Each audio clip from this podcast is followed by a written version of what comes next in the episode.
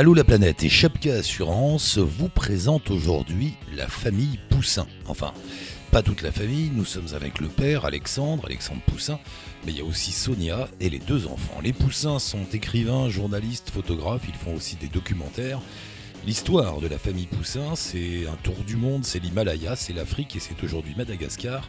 C'est une vie sur les routes du monde, une aventure qui a débuté il y a plus de 20 ans en France en escaladant la tour Eiffel.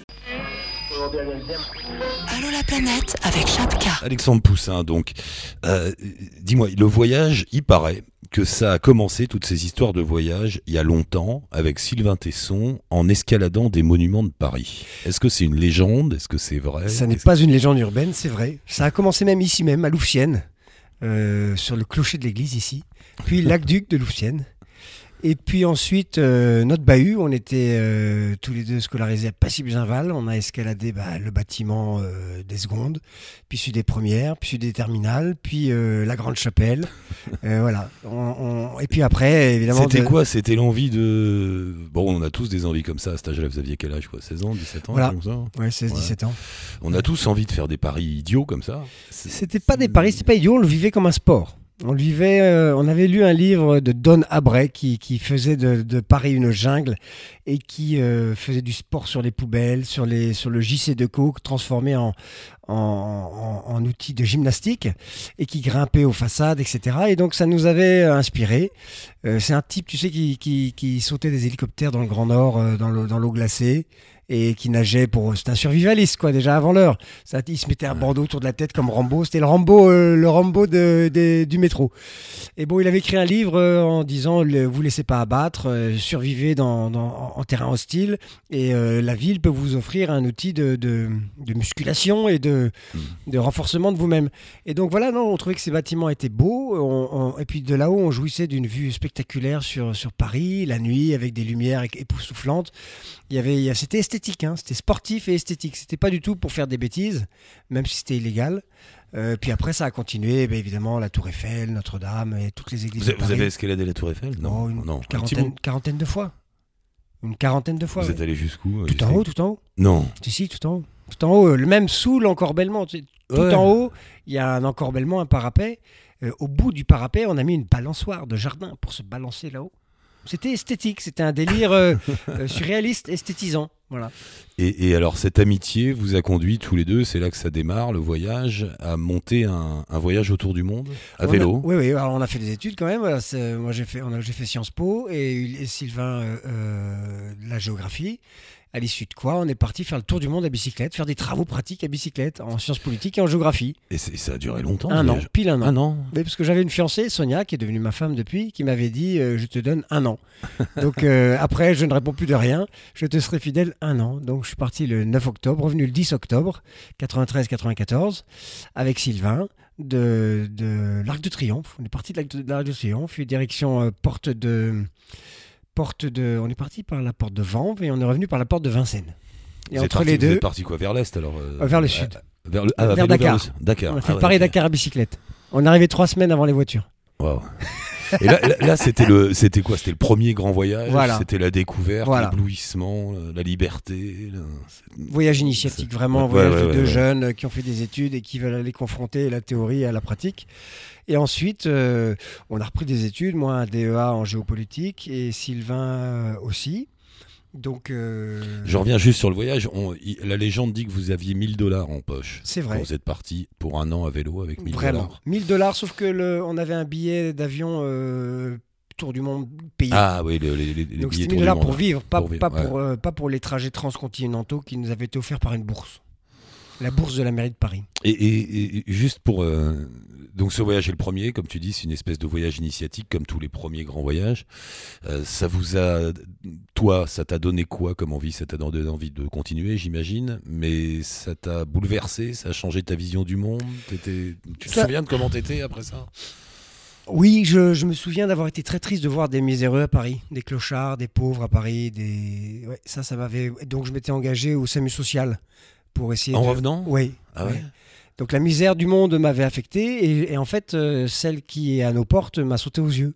alors qu'on la voyait pas avant. Elle fait partie du décorum. Ah, Euh, et, et là, je l'ai trouvée criante d'injustice et de, de, de complexité. On est, on est un pays si riche, c'est intolérable d'avoir cette pauvreté sous nos yeux. C'est intolérable, c'est insupportable. Pour le prix d'un avion, ça serait réglé. Ouais. Ah oui. Et, Et puis ça- société est si généreuse. Notre société si généreuse par ailleurs, ce qu'elle fait pour, euh, pour accueillir les gens qui viennent de l'étranger à pied, ce qu'elle fait pour les mourants, pour les malades, pour les nourrissons, pour les, pour les prématurés. C'est incroyable. hein. Ma, ma maman est en train de, de- de mourir. Euh, C'est extraordinaire le- le- ce que la société fait pour, pour elle. Euh, alors qu'elle est en fin de vie. Et on voit des gens qui sont assis alors qu'ils ont 50 ans, 45 ans, le regard dans le vague et on fait rien pour eux. On essaye, on n'y arrive pas, c'est pas possible. Ah, donc c'est ça qui t'a frappé. Tu t'es Voilà. dit, euh, tu t'es retrouvé dans des coins dans le monde où il y avait une misère attendue presque. Parce que l'État parce ne que les- fonctionne pas, parce qu'il n'y a pas de redistribution, parce qu'il y a de la corruption, etc. Et ici, chez nous, où tout fonctionne, euh, là, il y a un dysfonctionnement majeur auquel on n'apporte pas de réponse, alors que si- s'il n'y avait qu'une réponse financière, ça serait simple. Ouais. Bon, c'est plus compliqué, hein, parce que moi, avec le SAMU social, on faisait des maraudes, les gens veulent pas euh, qu'on les aide, ils veulent pas qu'on les héberge, ils veulent pas qu'on les nourrisse, ils veulent pas qu'on les lave. Ils, ils veulent pas, parce que si on les déplace de leur endroit, ils perdent leur endroit. Ouais. Et leur endroit, c'est leur, leur gagne-pain. Ils travaillent, en fait. Après, il y a eu le voyage dans l'Himalaya qui, paraît-il, aussi était un voyage incroyable, puisque vous avez fait quelque chose qu'on ne pourrait plus faire, que Non. personne n'a fait. C'est un, Oui, un, un- un grand voyage à pied, truc de fou. en passant des frontières, sans rien avoir préparé, avec pas de guide. Non, mais quand de- je le relis aujourd'hui, je, je, je sais pas moi, quoi. J'y crois pas. C'est juste n'importe quoi. C'est Cookie Flux, c'est Tintin. Et, je dirais pas Emilou, mais c'est Tintin et Tintin. C'était quoi l'histoire Vous êtes dit tout- toujours avec tes sons alors Ouais, hein, ouais. vous- Donc l'idée, dit- c'était de travers de marcher très librement euh, tout l'Himalaya et faire fi de toutes les barrières, de toutes les frontières, de tous les problèmes. Je veux dire, les, les bergers himalayens sont libres de le faire, pourquoi pas nous? Euh, Voilà. Et alors les pays, c'est quoi? C'est le Népal Alors on est parti du Bhoutan, Bhoutan. Sikkim, Népal, intégralement. Entrée au Tibet clandestinement, traversée du Tibet intégralement clandestinement, retour au Cachemire, c'est-à-dire par une région qui s'appelle le, le- Ouais. le Ladakh, le Zanskar. Et là, on n'a pas réussi à sortir clandestinement d'Inde jusqu'à euh, jusqu'à pardon, à Srinagar, euh, parce que là on s'est fait arrêter par les Indiens. C'était surmilitarisé ce coin. Et ils nous ont déportés bah, vers là où on voulait, c'est-à-dire vers le Pakistan. et on a repris la route juste de l'autre côté de la vallée euh, vers laquelle on avait été en face, euh, côté pakistanais. Donc il y a un trou de 15 km, mais de, de- que l'on voit. De l'endroit où on est reparti au Pakistan, on voyait l'endroit où on a été arrêté en Inde.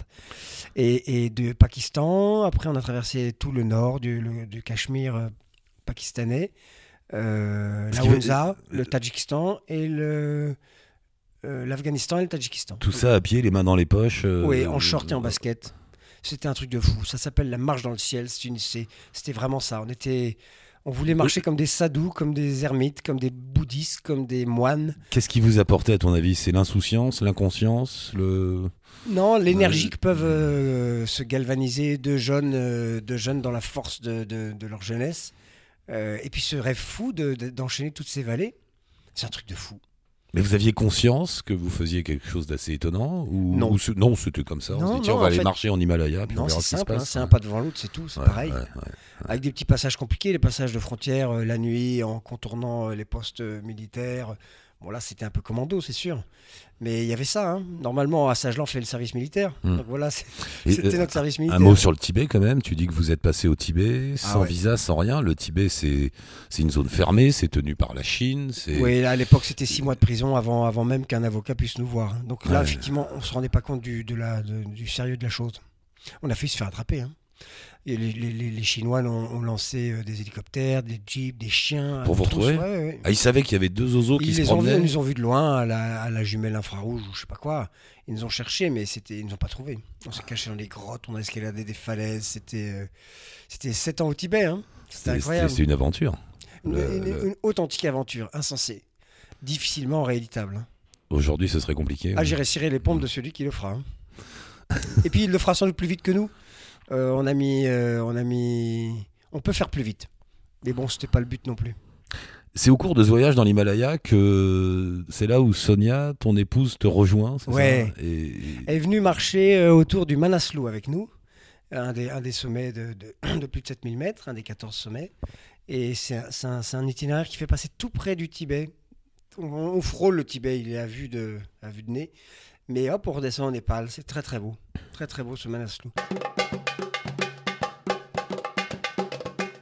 Et c'est là où après le couple Tesson-Poussin se sépare et un autre couple naît qui va devenir la fameuse famille euh, Poussin. Bah oui, oui, c'est ça. Moi, Euh, j'étais pas destiné à me marier avec Sylvain, donc je me suis euh, marié avec euh, Sonia. Et après, nos chemins, euh, nos chemins ont pris. Sylvain s'est entiché de, de la Russie, des grands espaces euh, ex-soviétiques, et moi plutôt euh, tropiques, subtropicaux, africains. Et il y a eu un voyage extraordinaire Voilà. là, avec Sonia, qui est le, votre premier grand voyage tous les deux, c'est l'Afrique, Voilà. l'Africa Trek. Euh, alors c'est un voyage particulier puisque vous aviez décidé de suivre le rift euh, africain. Euh, il faut expliquer en deux mots ce que c'est. C'est une faille comme ça qui. C'est une qui- grande fracture géologique euh, qui Euh, balafre toute l'Afrique de l'Est et qui est comme un livre ouvert dans lequel les paléoanthropologues trouvent des fossiles préhumains. Ça ne veut pas dire qu'il n'existe pas ado- ailleurs, mais là ils sont à, à l'air libre, donc ils sont plus faciles à trouver. C'est là qu'on avait trouvé à l'époque euh, Lucie. Lucie, enfin les. Mrs. Place, Lucie, Euh, tous de- les grands spécimens sont trouvés là. Euh, et donc on a voulu les, les enfiler, euh, comme, comme, comme vous savez, comme les dessins d'enfants où on, on relie avec un stylo euh, les petites croix Ouais. ou les numéros. Donc là c'était pareil, on est parti d'Afrique du Sud jusqu'en Israël où on trouve, euh, c'est le seul endroit sur Terre où on trouve des Homo sapiens sapiens et des Néandertalensis qui, qui ont vécu ensemble. Et donc, euh, Et donc l'idée c'était quoi? C'était de faire un voyage à pied sur les traces Des de premiers nos, hominidés. de nos ancêtres. Et de la Ouais. théorie out of Africa, de la théorie que, de- de- du berceau de l'humanité, que l'homme est apparu, le phénomène humain est apparu là et s'est disséminé euh, sur toute la Terre à pied. Donc on a refait le même itinéraire en, en trois ans. Trois ans à pied à travers l'Afrique. Oui, ce qui s'est fait en, en 500 générations, on l'a fait en, en trois ans. Euh, C'était 14 000 km à pied quand même, hein, sans stop, hein, sans tricher, c'est chaque mètre. Cette volonté d'être à pied comme ça sur des sur des voyages pareils, c'est quoi? C'est euh, fixer des, des règles? C'est pourquoi Être se fixer libre, une règle comme être ça libre, c'est pour être libre. Être libre, c'est Mais être libre, c'est pas aussi à un moment de se dire j'en ai marre de marcher, je prends Bah un non, bus. c'est c'est- c'est trahir euh, sa liberté. Être libre, c'est respecter les choix qu'on s'est fixés. Pourquoi la liberté, ça s'impose alors? Non, euh, euh, non, non, au contraire, ça se vit. Ça se vit. On, on- on la perd la liberté si on, si on, si on transgresse euh, les choix qu'on s'est fixés. Tenir, tenir la barre, tenir le cap, tenir les objectifs simples. Je vais traverser l'Afrique à pied. Si on prend le bus, eh bien, on, on trahit ce rêve. C'est autre chose. C'est pas mal, Ouais. mais c'est plus ce rêve-là. Et Il y a- il là- y a un côté discipliné alors Ah oui, chez, il faut- chez- ah oui, chez les poussins. L'aventure est disciplinée. Ah ouais? Ah ouais. Bah pourtant le voyage en Himalaya dont on parlait tout à l'heure, c'était discipliné. Ah Très... bon? on n'avait que 7 kilos sur le dos. On avait un cahier des charges précis. On se lève tôt le matin. On fait, on fait pas de bêtises, quoi. C'est c'est sérieux, là. C'est affûté. On... Non, non, c'est sérieux ce qu'on fait. Ça n'a pas l'air, mais. Mais alors là, c'était quand même un voyage étonnant parce que l'Afrique, euh, bon, au premier abord, on se dit, mais traverser l'Afrique à pied, ils sont fous. Euh, c'est un continent, il y a que des guerres, des révolutions, c'est compliqué, les frontières, En etc. Euh, J'imagine que vous avez conscience de tout ça, évidemment. Le- la première page, euh, la première ligne du, du premier livre, c'est tout petit, tout blanc, tout en bas. Mm. Effectivement, c'était dans cet état d'esprit qu'on était parce que c'était très impressionnant. Il ne faut pas considérer l'énormité de l'obstacle, mais au pied du mur, bah, juste le, ce qu'on a à faire aujourd'hui. quoi. Le- le- et comme ce qu'on a à faire aujourd'hui, on ne sait pas ce que c'est. On ne sait jamais le matin où est-ce qu'on va dormir le soir. Il s'agit même pas de s'inquiéter du soir, il s'agit de mettre un pas devant l'autre. Oui, donc on s'inquiète pas de savoir si on pourra passer la, la frontière dans, dans deux mois. On- Chaque jour, euh, A suffi sa peine. Et donc il y a le facteur temps. Euh, il faut avoir du temps, Il c'est faut la avoir clé. du temps. Et ça, c'est notre seule richesse. Euh, L'Africa Africa Trek, ça devait durer 18 mois, ça en a duré 39. Euh, Madatrek, le voyage qui nous occupe actuellement, ça devait durer 18 mois. On a dépassé les 39. C'est-à-dire que pour une distance bien plus courte, on va faire en gros euh, 5000 km. On aura mis euh, trois fois plus de temps. hein. On y reviendra à Madatrek après. Euh, un mot sur cette histoire africaine. On est quand là? On est dans les années. On de- est euh, 2001-2004 Ouais. euh, Il y a peu de gens qui font ce genre de voyage ou finalement vous êtes rendu compte euh, sur la route que euh, on croise pas mal de monde qui monte et Non. qui se balade en Afrique? Non, non, non. Il y a, il y a Et peu de gens. On n'a jamais croisé quiconque. euh, on a rencontré un cycliste qui descendait euh, dans l'autre sens. Euh, Il y en a hein, évidemment, mais euh, ça court pas les, ça court pas la brousse quand même. hein. Pourquoi l'Afrique, à ton avis, comme ça, a fait peur aux voyageurs? Euh, à cause des médias. À cause des médias qui, euh, dès qu'il y, a- y un brûlot, et l'Afrique est immense, et il y a 55 pays, euh, il y a l'occasion, hein, surtout Mhm. que politiquement c'est quand même très, très stable et à la fois instable. Euh, stable parce que le- les pouvoirs changent pas, et instable justement, il y en a qui voudraient que ça change. Euh, et ça commence à changer d'ailleurs. Euh, voilà pourquoi. Mais quand on y va et qu'on est plutôt sédentaire, qu'on reste à un endroit, le- on peut y avoir de merveilleuses rencontres, expériences. Puis l'Afrique, c'est l'Afrique. Nous, on était dans l'Afrique de l'Est, mythique, des parcs animaliers, des, du, du... C'était une découverte pour toi. C'était une découverte Ah oui, j'avais Ouais, jamais ouais, été. Non, jamais, jamais, jamais. Je alors suis néophyte toujours. Je suis toujours néophyte. Alors, euh, c'était un coup, de, un coup de foudre Ah bah ou- oui, un coup de cœur. C'est des espaces immenses, vierges, euh, avec euh, des, des- des montagnes fabuleuses. Le Kilimanjaro, non mais c'est mythique, ça, ça, ré- ça résonne tellement. Le, le lac Malawi. le- Rien que le- les noms. Ah oui, oui, vraiment, c'est extraordinaire. Non, on, vit, on, vit, on vit le rêve, euh, le rêve éveillé. Et, et- et vous marchiez comme ça, donc vous saviez pas où vous allez dormir Vous arriviez quoi Dans des villages, dans des, des petites villes Oui. Et- Oui, il faut Plantiez la tente ou toquiez aux ah portes hein il faut accepter de vivre très pauvrement et sobrement et sans confort, et sans se laver, en mangeant n'importe quoi, euh, ce qu'on trouve. Non, non, c'est il y a un prix à payer, hein, mais moi, on aime ça. Vous soulignez souvent dans vos écrits cette histoire de rencontre avec des familles. À chaque fois, il y a le nombre de kilomètres, le nombre de familles rencontrées. C'est quoi cette, ce besoin, cette envie de rencontrer Bah, des familles? Comprendre. C'est, je crois qu'on peut comprendre le monde qu'à travers euh, les humains qui, qui le peuplent. hein. Les statistiques disent pas grand-chose. Euh, ce qu'on aime, c'est recueillir des témoignages, c'est vivre avec euh, cette diversité. Donc apprendre les pays par ce qu'en disent euh, les habitants et en rencontrer un maximum pour s'offrir un panel qui nous rapproche de la vérité et, et de la diversité. Parce que Et vous avez, t'as compris quelque chose à l'Afrique? Ah, c'est Oui, difficile. il faut y retourner 50 fois pour. C'est, difficile à dire. Il y a quelque chose quand même que. Oui, évidemment. Ouais, oui, oui, il me semble qu'on a compris les choses. Oui. Et quoi? Ah, le- le- que, que quand l'homme est seul et qu'il est en milieu hostile et que le pouvoir est défaillant, il est nécessairement bon, il n'a pas le choix. Ou alors il est très violent tout de suite, Ouais. ou alors euh, il est généreux, accueillant, parce que ça fait aussi partie du calcul de survie. Il y a une unité dans tout cet univers africain, quand on part de l'Afrique du Sud jusque- jusqu'en Égypte. Il y, a, il, y a quelque- il y a une unité où c'est vraiment. L'unité, c'est que tout le monde est en mode survie et que du coup, euh, les gens se tiennent euh, quand même les coudes. Donc, ils se méfient, mais euh, l'hostilité, elle n'est pas administrative, quoi, elle n'est pas froide. Les gens ne sont pas pressés, ils ont du temps et ils, ils le partagent et ils vous l'accordent. Pas de problème de sécurité? Ben non. Non Non, non, même dans des pays en guerre, euh, on a traversé des pays troublés. euh, non, je ne me souviens pas d'avoir. euh, non, non. Il ne faut pas tomber sur des bandes armées qui sont en chasse. En Ouais. chasse, là, il ne faut pas tomber sur eux, non. C'est sûr que comme c'est- sans foi ni loi, il n'y a personne pour brider leur. pour, pour brider leur délire. Donc, ça, c'est dangereux. oui. Ouais. Et, et- et aujourd'hui, c'est un voyage que tu conseillerais, ça? Si tu penses que c'est toujours faisable? Moi, je ne peux pas conseiller. Je ne peux Mm. pas envoyer les gens euh, qui seraient pas prêts à faire des choses euh, qui les dépassent. Mais si quelqu'un est prêt et qui veut le faire, évidemment qu'il faut qu'il y aille. Évidemment qu'il faut faire ça ou autre chose. Il faut faire autre chose en fait. Il faut pas faire la même chose. Et évidemment, tout est possible tout le temps, partout. Là, ce qu'on fait à Madagascar en ce moment est impossible. Elle n'a jamais été fait. Pourtant, ça paraît super simple. Vivre en couple comme ça pendant trois ans, l'un avec l'autre, euh, sur les routes d'Afrique, à pied, c'est ça rapproche a priori. Pour vous, ça a marché, mais ça peut être compliqué quand même pour un couple. Ah ben non, là, ça clash au- ça devient une fusion. Non, hein, si ça va pas, ça clash au bout d'un mois. C'est tellement dur ce qu'on fait. Donc non, non, euh, si on, on franchit le cap du trois mois, c'est bon pour, pour la vie. hein. Non, non. Ça, c'est vivre avec l'autre tout le temps, donc En voir tous ses défauts, Ah tous oui. ses. Mais enfin, les aimer, aimer les défauts de ouais, l'autre, c'est ouais, la ouais. condition que ça. Parce que quand on vit en couple ici en, en France, bon, bah, on se voit, le- on, on se voit le soir, on se sépare le matin, on passe pas la journée chacun de son côté au boulot, on se recroise le soir, et finalement on passe assez peu de temps ensemble. Donc, et là, tout à coup, c'est l'excès inverse. 24 heures sur 24 ensemble, en couple, il y, a une- il y a- y une- il y a une clé. Ben, c'est justement le fait de vivre tout le temps ensemble. C'est le fait qu'on ne vive pas assez ensemble dans, nos- dans notre vie, que la vie nous sépare ici, que la vie nous sépare. C'est simple. Ah, tu penses qu'il Ah, faut. bah, ah ouais, évidemment. ouais. Aujourd'hui, c'est c'est un problème de communication, la couple. Le couple. Pourquoi tant de, pourquoi 60% des couples parisiens euh, se séparent? C'est pas parce que les gens s'aiment plus, c'est pas parce que les gens changent. C'est parce qu'on se parle pas assez, parce qu'on se voit pas, parce qu'on passe pas du temps ensemble. Nous, notre parti pris, c'est de passer 100% du temps ensemble.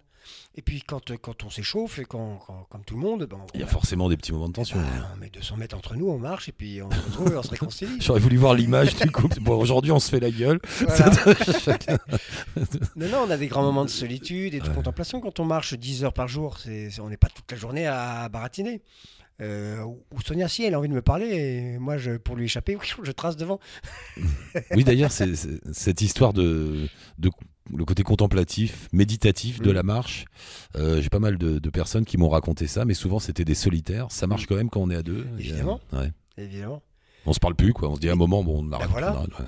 Surtout que c'est fatigant le moulin à parole en plein cagnard. euh, donc, euh, et puis on se retrouve pour se reparler. Non, non, le- vraiment, c'est un exercice euh, phénoménal. Pour moi, c'est un, laboratoire d'existence, la marche et le voyage au long cours.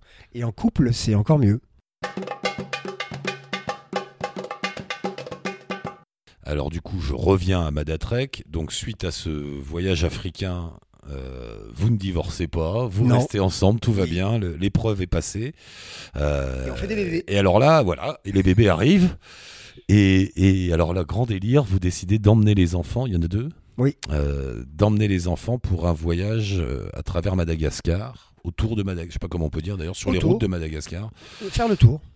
euh, avec un char et des ébus. Oui. Alors voilà, ça, là il faut expliquer, c'est le moyen de locomotion Oui. euh, Des normal. euh, Les paysans.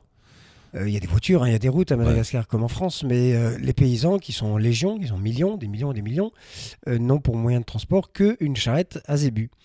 Et il n'y a pas d'âne, il n'y a pas de chevaux, il n'y a pas, il y a pas d'autres moyens de Il n'y transport. a que des ébus y a que euh, des ébus, Madagascar. Et bon, il y a des chevaux, mais il y en a plus que 60 ou 80, ils servent plus à ça. Quoi.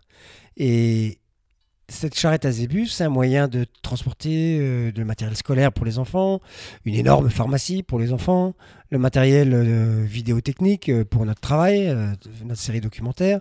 On a beaucoup de matériel, euh, le confort.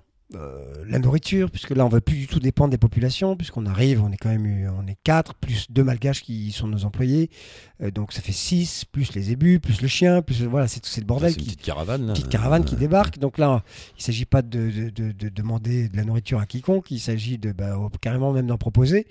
Euh, donc on transporte beaucoup de riz, beaucoup de sardines, beaucoup de euh, beaucoup de, de- de- de boîtes de conserve.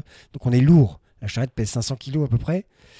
Euh, elle est grosse, c'est un tank. euh, Il y a combien de zébus partout. Il y a combien de zébus, Maintenant, il y en a peut-être 4. On est passé en 4x4. On a fait la moitié du voyage en, en 2-2, puis ça galérait trop, c'était vraiment trop lent. Donc on a acheté 4 zébus de plus, on a mis un attelage devant et, et Alefa, comme on dit en malgache, euh, Ndawende, on y va Mais, à mais- 4 zébus. mais là, il y a aussi un apprentissage. Il faut, faut, faut savoir s'occuper des ébus. Moi, je sais pas comment. Je Oh, bah, on apprend. un- Moi, je suis arrivé à âge, je ne savais rien. Je, sais, je savais rien de rien. Et puis, j'ai appris. J'ai appris le malgache, j'ai appris à soigner les ébus, j'ai appris à, à, à me déplacer, la culture, la complexité de cette culture. C'est compliqué. Pourquoi, pourquoi le choix de Madagascar? La francophonie. Hmm. Parce que les enfants, du coup, sont moins culturellement isolés. Si on avait été au Japon ou je sais pas ailleurs, ça aurait été plus compliqué. À chaque fois qu'on filme, qu'on rencontre quelqu'un, de dire j'essaye de parler au monsieur, euh, tais-toi, écoute. Euh, là, là, ils, prennent pas en conversation, ils sont partie intégrante de l'aventure. Et puis Madagascar, c'est une énigme. C'est une relation passionnelle, ça fait partie de notre histoire. Ils sont indépendants, ça marche pas du tout depuis qu'ils sont indépendants. Pourquoi? Alors que c'est un pays très riche. C'était, c'était, c'était dans, dans l'empire français euh, la partie euh, la plus riche, Hmm. qui, qui rapportait le plus, qui produisait le plus pour Madagascar, mais à l'exportation aussi. Aujourd'hui, Madagascar n'exporte plus grand-chose. C'est un des pays les plus pauvres du monde. Voilà, alors que ça reste, ça reste quand même un des pays les plus riches. Alors, Ouais. où est- où- on comprend pas Ah, pourquoi. c'est le paradoxe euh, Voilà. qu'on peut retrouver dans des pays comme le Congo, par exemple, où, il y a des richesses absolues. ouais, ouais. Bon, il y a une classe, il y a une, il y a une classe, il y a 200 familles qui gèrent deux, qui, qui contrôlent 2000 familles, qui s'accaparent le- les richesses du pays voilà, Voilà. c'est aussi simple que ça. et qui, voilà, et qui, qui, qui- il faut leur apprendre à partager. Et, mais c'est difficile. hein. Il paraît, tu m'avais dit une fois qu'il y a des coins à Madagascar où il n'y a plus de routes, les routes sont pas entretenues, et il y a des territoires entiers qui sont comme coupés du reste du monde. C'est vrai. Accepte L'enclavement d'ailleurs qu'en zébu. d'ailleurs. l'enclavement est absolu. Le pays, depuis le- depuis l'indépendance, s'est réenclavé, s'est réisolé. Donc il y a des régions entières qui n'ont plus aucun rapport avec le, le pouvoir central, qui Et les gens vivent en autonomie. Alors ils sont complètement, c'est complètement en autarcie. Ils ne reçoivent rien d'ailleurs et ils sont en mode survie. Donc il n'y a pas d'économie, il n'y a pas d'argent ou très peu. Si, si, euh, c'est du troc, c'est sur place, c'est, euh, mais ils n'échangent, ils n'échangent qu'entre voisins, pas du tout euh, dans Ouais. le pays. Euh, L'androuille, ça fait, ça fait 30 ans que, que, que les organismes internationaux essaient de développer l'agriculture dans l'Androuille, qui est une région du sud qui est très, très, très sèche, très aride. Eh bien, le- l'augment- le- le- la production agricole a augmenté de 100%, ce qui est énorme, mais malheureusement, la population a cru de 100% aussi. Donc, euh, ils mangent tout. Donc, il n'y a pas une graine qui sort de l'androuille. Pour faire simple. Mhm. Euh, un spécialisme se pousse euh, ses Ouais. cheveux, même si les chauves se dres- se dresseront sur sa tête. Euh, mais c'est la vérité. L'androuille n'exporte rien pour le pays. Et le progrès considérable de, de développement agricole qui a été fait dans cette région, in fine, ne sert à rien, puisque... À faire survivre les gens. quoi. Voilà. Ça, ça devient un Oui, système mais le de problème, survie. le problème, c'est que la région est toujours soumise aux mêmes intempéries, aux mêmes sécheresses. Et à l'époque, c'était 2000 personnes qui étaient assujetties au kéré, ce qu'on appelle la sécheresse, et susceptibles de mourir de, de, de grande faim, comme le Biafra. Ou... Et, et aujourd'hui, c'est 20 000. Si c'est pas 30 000 personnes. Donc voilà, on a accru le, le potentiel de risque en, en augmentant la population dans une région qui n'est pas capable de la supporter.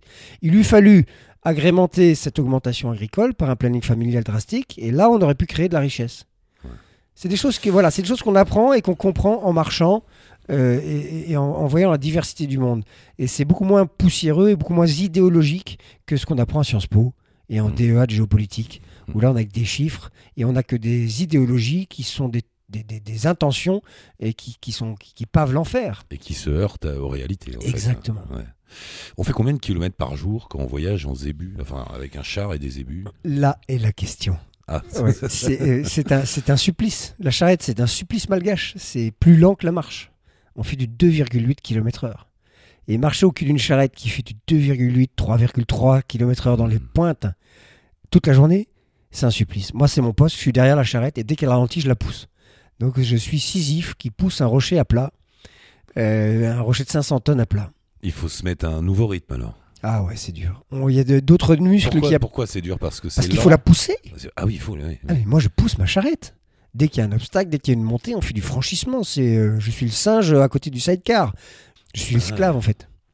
L'esclave de cette aventure. Pourquoi, pourquoi se faire subir tout ça? Où Parce que je l'ai décidé au départ, je vais Il pas changer. On peut changer d'avis, Bah non, alors, il n'y a pas d'alternative. Je vais pas prendre une voiture. Ça serait pire. Elle passerait pas la voiture. Je, on, on fantasme la moto. hein. Le pays, c'est fait pour la moto et les motards. Alors là, on s'est promis avec Ulysse, euh, quand il a 18 ans, on revient à Mada, on refait notre trip en trois mois, en, euh, la, la poignée dans le coin. Il y a- il y a- un côté, euh, j'allais dire humanitaire, je sais pas si c'est le bon mot dans, dans, ce voyage. C'est aussi une volonté d'aider les gens sur place, récolter de l'argent, récolter des fonds. Alors moi, je fais mon métier. Je suis journaliste, je suis euh, réalisateur d'images, je suis écrivain, j'écris, je fais des photos, on fait des articles dans Paris Match. Voilà. On est très occupé. C'est une série de 15 épisodes d'une heure. Donc c'est 15 heures de programme, c'est, beaucoup. Donc c'est beaucoup de travail, c'est des centaines et des centaines d'heures de rush. Donc on fait que travailler tout le temps quand on pousse pas la charrette. Et puis il y a les enfants, il faut faire l'école, etc. Mais euh, au bout de six mois, même pas six mois, quatrième mois, très rapidement, ça nous a pas. euh, on est arrivé au bout de ça. On s'est dit, mais mon Dieu, ce pays est si pauvre, ces gens ont besoin de tellement de tout. Et les gens qui agissent sur place, euh, aiser la misère du monde, c'est impossible. On n'est pas là. euh, mais on rencontre des gens qui, font, qui essayent de faire des choses extraordinaires, qui sont sur place, des malgaches ou des français ou des religieux, des bonnes sœurs perdues en brousse. Et la bonne sœur, elle me dit voilà, euh, j'ai 30 personnes qui viennent tous les matins se faire soigner, et, mais j'ai pas de dispensaire, j'ai que ma chambre, et ils sont sur le perron, c'est nul. Je, voudrais créer une petite structure pour, pour construire un dispensaire pour les accueillir et les soigner. Elle est infirmière. Je dis bah, ma sœur, on va vous offrir ça. On fait une collecte de fonds de crowdfunding sur Internet. Le téléphone et Internet marchent bien partout en brousse, presque partout en brousse à Madagascar. Ça, ça fait partie des paradoxes des pays du tiers-monde où ces, ces- ces choses-là marchent très bien quand rien ne marche. Voilà. Donc on réussit avec des clés 3G euh, depuis notre charrette avec un panneau solaire et un ordinateur à, à faire des, à monter un dossier de crowdfunding sur un site Internet et, et réunir euh, 20 000 euros. Paf Euh, t- on, lui, on lui envoie l'argent et trois mois plus tard, le dispensaire est construit. Donc on s'est dit, mais, mais c'est merveilleux, euh, super, continuons. Et à ce jour, on a soutenu comme ça 27 projets et distribué plus de 20 000 euros. Et on en a un en cours. On construit un dispensaire pédiatrique. à- enfin, pas encore, on l'a pas construit. On est en train de réunir la somme pour construire un dispensaire pédiatrique pour la ville de Vohemar, qui est une grande ville périphérique du nord-est du pays, où il y a un hôpital public qui est complètement engorgé. Il y a 500 personnes qui font la queue en permanence avec des pieds en sang, des, des grosses plaies, des, des trucs euh, épouvantables. Donc euh, la mère, la femme enceinte, le, le- le diagnostic prénatal, euh, le- la, la femme qui accouche et le, soin au nourrisson, ça passe complètement à Donc les femmes font ça chez elles et 8% des femmes meurent en couche. Ouais. Vous avez entendu ce Mmh, chiffre? 8%, énorme. Il y a 100 femmes, il y en a 8 qui vont mourir en couche. Voilà. Donc c'est- dramatique, alors que c'est pas être malade d'être enceinte. Mmh. C'est juste, euh, c'est ce qu'il y a de plus beau dans la vie, donner la vie. Donc ces femmes-là meurent bêtement parce qu'il n'y a pas de structure pour les accueillir, parce qu'il y a toujours un cas plus urgent qu'elles. Puis au moment où elles accouchent, bah, euh, trop tard. Donc euh, euh, voilà, l'idée c'est de construire ce, ce- ce dispensaire pédiatrique. C'est des gens sur place qui pilotent le truc. On va le faire, c'est pas nous qui le faisons. hein. On donne l'argent à des gens auxquels, auxquels on croit, et ça va avoir lieu, et ça va être fait.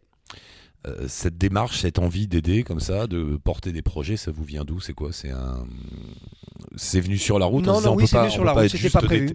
Parce qu'on pourrait déjà dire que vous faites déjà beaucoup en témoignant, Euh, mais Oui. vous avez dit quoi, ça suffit pas de témoigner. Il, Voilà. faut, il faut, il faut agir à un moment. Exactement. Même à mon petit niveau, même en récoltant moi tout seul, ça va pas changer le monde, mais bon, enfin si quand même. Ça Euh, change si, leur si, monde. oui, ça, change ça va changer le monde de. euh, Ça va changer la vie de 300 000 femmes Ouais, dans le nord-est Ouais, du pays qui potentiellement. Donc ça change le monde. Ah bah oui. Ouais, C'est simple et ça va coûter 20 000 euros. Et c'est ça ta démarche, c'est de dire finalement je peux aider 300 000 personnes avec une clé 3G et un ordinateur, autant le faire. Exactement. Et un projet. Et du temps. Et et non, mais temps. si j'avais Ouais, pas ma charrette. ouais, ouais, ouais. Et si j'avais pas mon projet, si j'avais pas 3500, 4500 km derrière moi, il y a 1000 ONG à Tana. Il y, a des, il y a des milliers de gens qui essaient de faire des choses pour ce pays. Mais ils y arrivent aussi, hein, je dis pas ça. Ouais. Mais là, il y a un engouement derrière notre histoire parce qu'on a un public qui nous suit. C'est une synergie, ah, ouais, tout ça. ouais. Et c'est notre public qui nous suit. L'idée sont- amène de la notoriété qui Voilà. donne les moyens. Voilà. D'accord. C'est parce que. Voilà, c'est parce qu'on est sur Facebook et que les gens nous suivent, voient nos films et, et- et- et nous soutiennent, voient que nos projets ont réussi. C'est-à-dire que nous, nous, il y a- on n'a pas le droit à l'erreur. Les 27 projets qu'on a soutenus, il n'y en a aucun qui a foiré. S'il y en avait qui avaient foiré et que ça avait été un échec lamentable, l'info serait remontée évidemment. Parce que tous les malgaches sont Ouais, connectés. Euh, si- S'il y avait la moindre supercherie dans notre histoire, si on avait triché, si on avait pris une voiture, si on n'avait pas tout arpenté, euh, on serait déjà mort médiatiquement. Les malgaches nous auraient balancé. Ils disaient, mais non, je les ai vus, c'était dans un car, ils ont triché, là c'est pas vrai, etc. Euh, non, non, non. on- il y a... Mais, mais, mais je reviens à la motivation. C'est quoi? C'est de l'humanisme? C'est de. C'est une évidence pour toi? C'est vivre. Ouais. Moi, c'est comme ça que je vis. C'est comme ça que je me sens vivant. Comme Il ça faut que je suis partager, il faut rendre quelque part. C'est un équilibre. Ouais. Euh, c'est un équilibre, évidemment. Le, photographe, euh, c'est une forme de prédateur. Il prend, il prend, il prend, il prend du beau, il engrange du beau, des images, du beau, il met en scène les gens, il attend la belle lumière, il enlève les trucs moches. Il est toujours en train de recréer le réel pour, pour le vendre et le promouvoir et donner envie de gens de venir. Donc c'est un, un moissonneur. Et bien là, on est des semeurs. Derrière la charrette, le petit pousset sème des graines. Et puis, c'est pas nous qui le faisons. Hein. C'est c'est les bonnes sœurs qui sont derrière, les vrais saints, les vrais héros. C'est le père Pedro qui est là-bas, qui, qui gère la vie de 60 000 personnes. 60 000 Eric, tu vois 60 000 personnes qui dépendent de toi? Et de ce que tu fais le matin quand Ah, tu te moi, lèves. je, je pars en courant. C'est ce qu'il dit. Il dit, il dit, c'est exactement. Le père Pedro, je l'ai interviewé, il me dit, si, il a un accent qui roule derrière comme ça. Si j'avais su un jour que mon travail et moi venu ici, ça serait la vie de 60 000 personnes, je serais parti en courant. Il, il dit ça comme ça parce qu'il est, il est slovène d'origine argentine. Autant dire que Madagascar, c'était pas vraiment prévu euh, sur la carte pour lui. Et il est arrivé là il y a 40 ans et c'est le Mère Teresa euh, local. C'est le Mère Teresa de aujourd'hui sur Terre d'ailleurs. Il y en a plus d'autres. Il y, en a plus de Mère Teresa. Bah, Il y a le Père Pedro. Après tous ces voyages, toutes ces visions du monde, aujourd'hui, bon, tu l'as vu changer le monde là ces dernières années. Aïe. Tu, tu l'as parcouru et t'étais. Moi, il change pas. hein. Mais, mais il change autour de toi. Et- À et- Madagascar, ça change pas beaucoup, non Mais, on entend des échos terrifiants hein, Euh, du monde. après toutes tes rencontres, etc., tu serais plutôt dans le clan des optimistes ou des pessimistes Pour, euh, Moi, je suis un, de toute façon un fiefé optimiste. On n'a pas le choix. C'est- l'action, c'est l'aventure qui veut ça. Mais je suis très sceptique quant, euh, quant à l'avenir global. Donc ça n'empêche pas de, de voir les choses en vrai aussi. Le- les dérèglements climatiques, on les voit. La mer qui monte, je le vois à Madagascar. Je le constate partout, tout autour. Sur euh, 4500 km de côte, la mer est montée déjà de plus d'un mètre euh, dans les 20 dernières, 20 dernières années. C'est-à-dire le souvenir des gens. C'est le seul témoignage qu'on peut leur demander, c'est quand vous étiez petit, euh, cet arbre-là, il était où? Ce rocher-là, il était où? Par rapport à la mer Et ils nous disent ah ben non, la mer était là-bas et cet arbre-là, je grimpais dessus, je faisais des cabanes et aujourd'hui l'arbre a les pieds dans l'eau. Euh, donc ça, c'est des témoignages comme ça qu'on recueille et qui sont des témoignages concrets, qui sont des preuves. Et quand c'est c'est pas c'est pas la baie euh, locale qui est l'eau est montée, c'est toute la mer qui monte. Donc voilà un exemple. Pareil pour les cyclones. Les cyclones sont plus fréquents, sont plus violents, sont plus imprévisibles. Donc le dérèglement climatique, on le on le voit. Ça va se traduire sans doute euh, chez nous par un refroidissement d'ailleurs. C'est pas un réchauffement nécessairement. hein. Euh, en Europe sous nos latitudes, parce que si le Gulf Stream est détourné, euh, il fera moins doux hein, en Europe. Ça sera moins tempéré. Donc voilà, toutes ces choses-là, on les appréhende euh, euh, comme des fourmis euh, sous, les, sous, sous- sous les étoiles. hein. C'est tout petit ce qu'on fait, mais voilà, on est optimiste parce que on est, des- on, on- on est des, des personnes d'action et pessimiste parce qu'on on voit que les choses vont pas forcément dans le bon sens au niveau macro, oui, au niveau global. La grande motivation, le grand plaisir du voyage, finalement, c'est quoi? C'est l'aventure, c'est la liberté? Liberté, aventure, découverte, compréhension. Compréhension du monde, apprendre, apprendre, apprendre, comprendre, partager.